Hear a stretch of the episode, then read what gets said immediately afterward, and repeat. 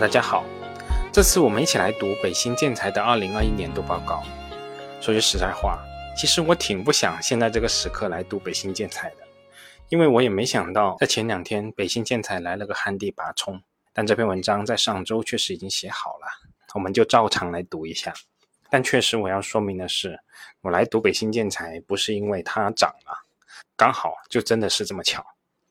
对于北新建材这家公司。其实观点挺两极分化的。从好的格局来说，公司从盈利能力、行业竞争格局、股权结构乃至财务数据等等各方面，无疑都是非常优秀的。而不看好的观点，归根到底还是聚焦于北新建材赖以发家的石膏板产品。无论大家怎么论证石膏板的隔热、降噪、环保、耐火、经济等等各方面的优秀。但石膏板在中国国内仍然绝大部分都是用于商业领域的天花吊顶，在隔墙领域的应用是极少极少的。大家自己也可以留意一下，平常能够接触到的各种建筑，又有哪些是用石膏板来做分隔墙的呢？所以，对于某些仅以国内石膏板的应用比例大幅低于国外，就简单的认为石膏板存在巨大的市场空间的这种观点，我是存疑的。而对于这个问题，我目前也没有准确的答案。我也不知道石膏板在中国国内的应用比例是否会继续提升，所以我也只能基于现状对公司进行评估。如果石膏板的使用比例能够提升，那就是意外之喜了；如果不能维持现有的格局，那其实我认为这个结果也不算太差。那下面我们来说第一个问题，就是北新建材二零二一年度的业绩情况。二零二一年度。北新建材共实现营业收入二百一十点八六亿，相比于二零二零年的一百六十八点五亿，同比增长幅度达到百分之二十五点一五。从较长的时间周期来看，北新建材的收入变动幅度确实存在一定的周期性，但还算是比较稳的。公司二零二一年实现规模净利润三十五点一亿，同比增长幅度也达到百分之二十二点六七。扣除非经常性损益以后的归母净利润是三十四点一四亿，同比增长幅度是百分之二十二点九九。可以说，北新建材的收入与净利润基本上是同幅度的增长了，是一种比较健康的增长方式。结合现金流的角度来看，北新建材二零二一年度经营活动产生的现金流量净额是三十八点三一亿，基本与公司的净利润额度是相当的。从这个角度而言，我们起码可以这样认为：北新建材在防水领域的开疆拓土，暂时没有影响到公司利润的现金含量。从净资产收益率的角度来看，北新建材2021年度的净资产收益率是百分之十九点九四，比2020年的百分之十八点七一提升了一个多百分点。从长期的角度来看，除了在2019年因为遭遇美国诉讼这种突发事件，导致全年的净资产收益率仅剩下百分之三点五一以外，北新各年的净资产收益率还是比较稳定的，而且在绝大部分的年份都能够高于百分之十五的标准。北新建材在二零二一年末的资产负债率仅为百分之二十六点五二，也就是说财务杠杆仅有一点三六，在这样一个前提下，能够实现百分之十九的净资产收益率，从这个角度来观察。北新建材确实是一门好生意，隐形冠军果然是名不虚传呐。那下面我们再来看看第二个问题，就是公司的二零二二年一季度的业绩。在二零二二年的一季度，公司实现营业收入四十六点一亿，相比去年同期增长了百分之十点四七，实现规模净利润五点六亿，同比增长幅度也达到百分之七点二八。我不知道大家对于上市公司的二零二二年一季度，又或者说半年报的业绩是怎么预测的？但起码从我的个人角度来观察，北新建材二零二二年一季度的这个成绩其实是好于我的预期的。那下面我们再说说第三点，就是公司的石膏板业务的具体表现。北新建材石膏板的业务在二零二一年度可以说是量价齐升，全年共实现营业收入一百七十二亿。占了整体收入的百分之八十一点六四，相比于二零二零年的一百三十五亿，同比增长幅度达到百分之二十七点二九，公司全年石膏板的销售量达到二十三点七八亿平方米，同比增长幅度达到百分之十八。石膏板业务毛利率百分之三十七点二六，较去年上升了一点三六个百分点。毛利率的提升主要来自于二零二一年公司主要产品涨价以及单位销售成本的降低。公司的石膏板产品单位均价上涨了百分之六点七二，转移了公司的成本压力，实现了公司整体毛利率的提升，也显示了北新建材作为石膏板龙头企业具有一定的品牌影响力和市场影响力。中国的石膏板行业年产量和销量约四十九亿平方米和三十五点一亿平方米。而北新建材的石膏板年产量和销量分别为三十三点五八亿平方米和二十三点七八亿平方米，北新建材的市占率达到百分之六十八，可以说在行业内是一马当先呐。而根据公司的计划，公司的石膏板总产能将提升到五百亿平方米，可以说在可见的将来，北新建材在石膏板领域的竞争优势将会维持，甚至是继续加强。为什么这么说呢？其实道理也很简单，因为石膏板这门生意其实与水泥是有点像的，都是短腿的商品。北新建材早期前瞻性的抢占了工业副产石膏资源和下游重点市场布局。脱硫石膏属于工业副产品，价格比天然石膏价格便宜得多，但难以长期保存，占用的空间大，重量重，而且价格低，采购的距离一般控制在一百公里以内。而石膏板这种产品本身具备质量重、价格便宜，而本身又易破损的特点，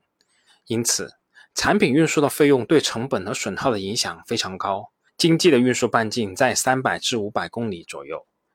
在早期，北新建材率先在全国围绕火电厂建设产能，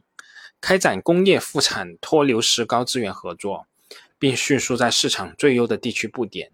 以降低公司的生产和运输成本。并提升了经济覆盖范围和市场份额。那截止二零二一年末，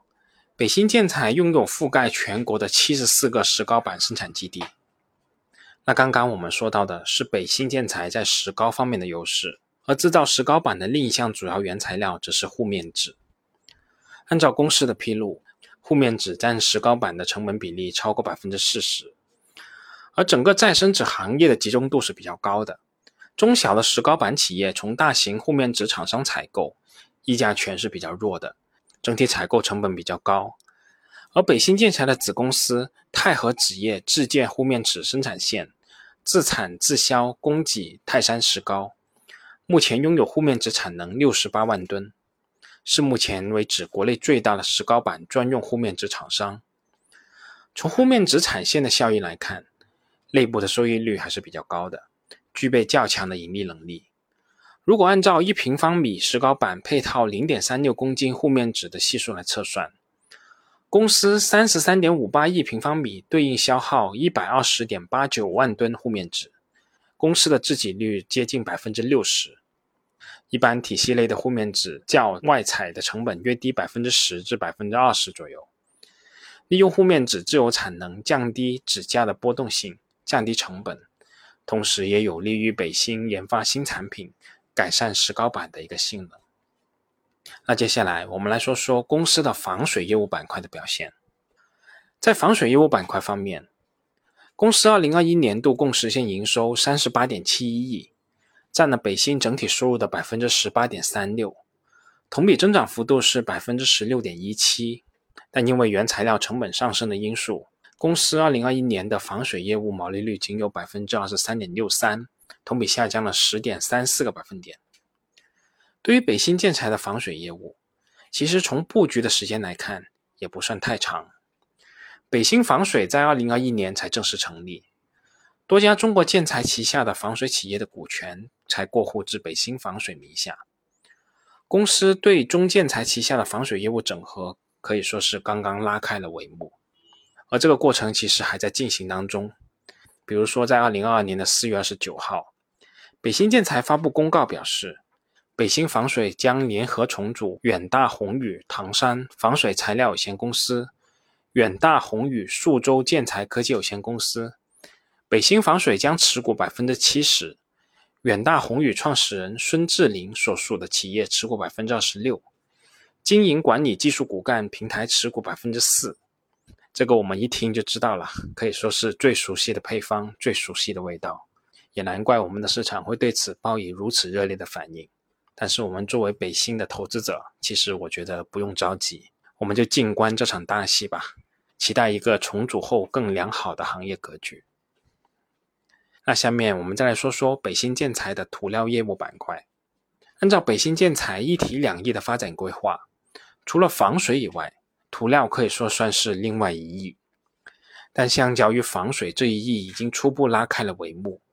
公司涂料这一翼的发展和布局是明显落后于防水这一翼的。二零二一年的七月三十号，北新建材公告表示，以设立北新涂料有限公司为平台。将开拓涂料市场作为重点的战略方向之一，整合公司现有的涂料业务，开展建筑涂料、工业涂料的全国布局和全球发展，由偏重于工程领域向综合性的涂料企业目标靠拢。公司未来有望通过收购、自建和合作的方式实现产能的扩张。目前，北新涂料已经完成了北京周边的涿州、山东枣庄两个建筑涂料生产基地。天津滨海新区建筑工业涂料及树脂生产基地、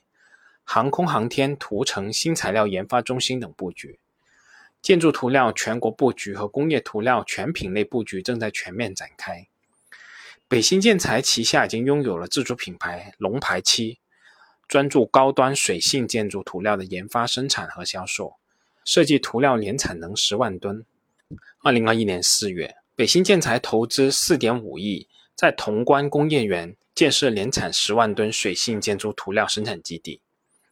二零二一年的八月，北新建材与北京昌平区政府签署投资合作框架协议，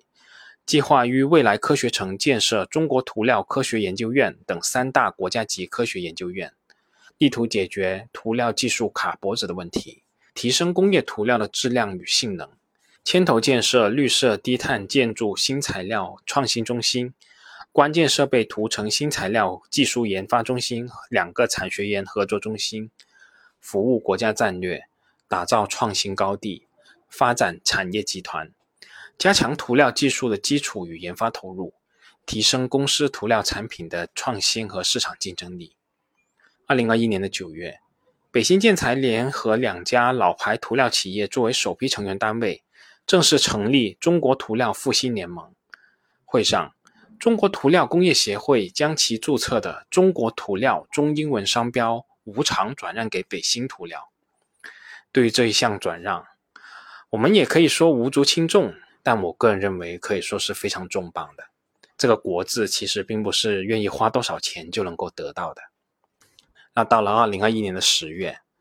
公司收购了天津灯塔涂料百分之四十九的股权，交易对价五千九百三十九点四五万。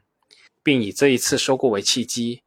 继续加大在涂料领域的投入，借助标的公司的技术优势和行业积累，丰富涂料业务的品类和提升研发能力。